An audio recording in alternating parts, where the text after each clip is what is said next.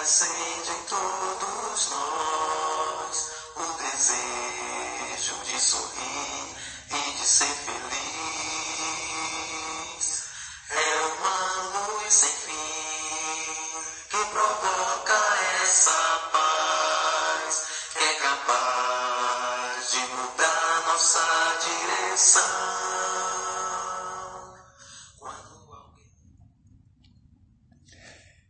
Olá, irmãos e amigos. Estamos juntos mais uma vez para o nosso café com Deus.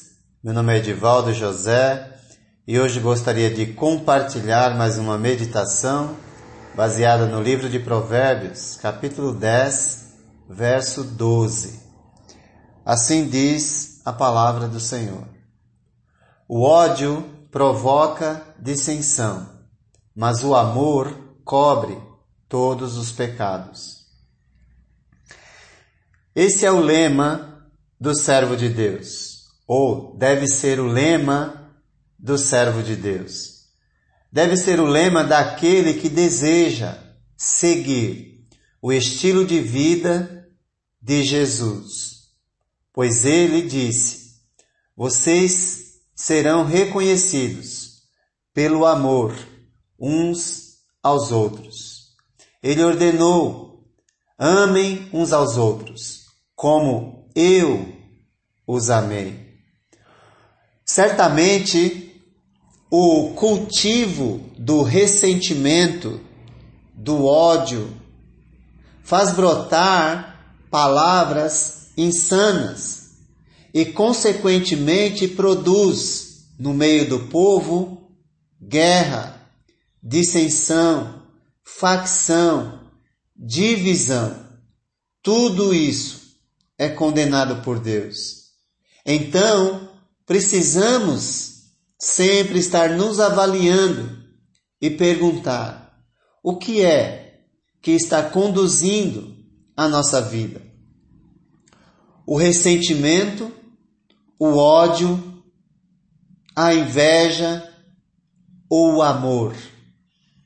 Pois o cultivo do amor faz brotar do coração o perdão, resultando na paz de Deus que está em Cristo Jesus no meio do seu povo. Pois é com Ele, Jesus, que aprendemos a reter a mão quando somos machucados assegurar a palavra quando somos feridos. Jamais devolveremos a ofensa que recebemos. É com ele que aprendemos a ficar em silêncio. E, a, e quando falar, falar somente o necessário para edificar e fazer refletir mas jamais machucar alguém. Quem guarda o ódio, quem guarda ressentimento, vive a lançar lavas sobre as pessoas, como um vulcão em erupção. A base que temos, se você já é discípulo de Jesus, a base que temos é o perdão que recebemos do nosso, do nosso Senhor Jesus Cristo. A base que temos é o perdão que recebemos. Se você tem noção do quanto foi perdoado, certamente facilitará o seu caminho para perdoar a ofensa daquele que abriga no coração ódio, dissensão ressentimento, inveja e tudo mais. O nosso motivo primordial para agir com bondade é o perdão que recebemos de Jesus, pois está escrito: Sejam bondosos e compassivos uns para com os outros, perdoando-se mutuamente, assim como Deus os perdoou em Cristo. Se você tem noção exata do quanto Deus em Cristo te perdoou, você terá motivos suficientes para perdoar qualquer ofensa que fizerem contra você. Devemos lembrar que nenhuma atitude má que recebemos, nenhuma ofensa é maior do que a que nosso Senhor recebeu.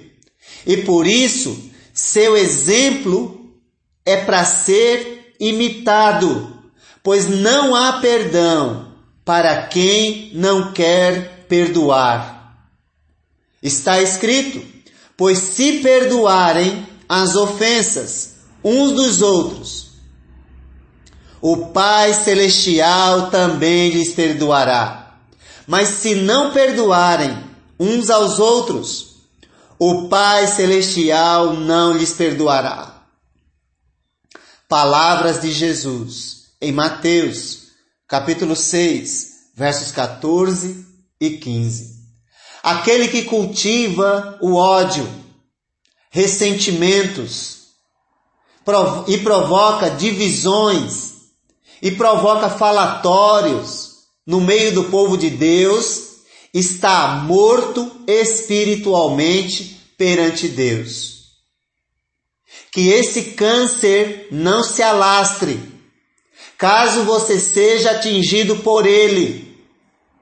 A maneira, e a maneira de não se alastrar é oferecendo amor e perdão imediatamente. Se nós, qualquer um de nós que somos discípulos de Jesus, certamente, cedo ou tarde, seremos atingidos pelo câncer da maldade, pelo câncer do ódio, pelo câncer do ressentimento. Mas é nossa responsabilidade decidir pelo que Jesus fez nesses momentos em sua vida. Ele ofereceu amor e perdão. Tiago diz em sua carta: lembrem-se disso.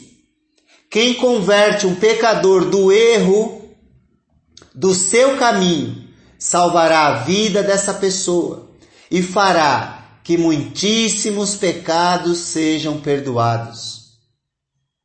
E o apóstolo Pedro nos incentiva Sobretudo, amem-se sinceramente uns aos outros, porque o amor perdoa muitíssimos pecados.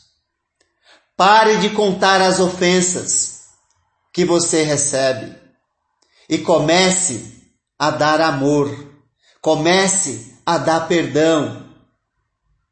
E assim ficaremos cada vez mais fortes e mesmo que continuar, se a ofensa continuar, teremos forças constante para perdoar. Que nós sejamos multiplicadores da paz e não do ódio. Pois quando alguém nos faz o mal, quando alguém nos atinge com palavras torpes e nós devolvemos, estamos multiplicando o mal que há no mundo. E o perdão elimina o mal que há no mundo, pelo menos 50% naquele momento. A atitude do perdão é básica para o discípulo de Jesus, para vencer a atitude de ódio espalhada por muitos, até que até por aqueles que professam fé em Jesus. Infelizmente, pois já era para ter vencido essas atitudes malignas, abandonado e cultivado o perdão e o amor, e não a guerra, e não a dissensão, e não o ódio, e não o ressentimento. Quem compreendeu o que Jesus fez e o quanto foi perdoado por Jesus, dará ao outro, certamente, a bondade e a compaixão que recebeu de Deus. Esse será o resultado na vida do verdadeiro discípulo de Jesus. Precisamos avaliar o que estamos cultivando em nosso coração, pois fomos chamados para sermos pacificadores ou promotores da paz. Não existe amor capaz de cobrir o pecado do ofensor, a não ser o amor de Jesus. Então siga o conselho do Senhor. Não devolva a ofensa. Ame mais. Que Deus te abençoe.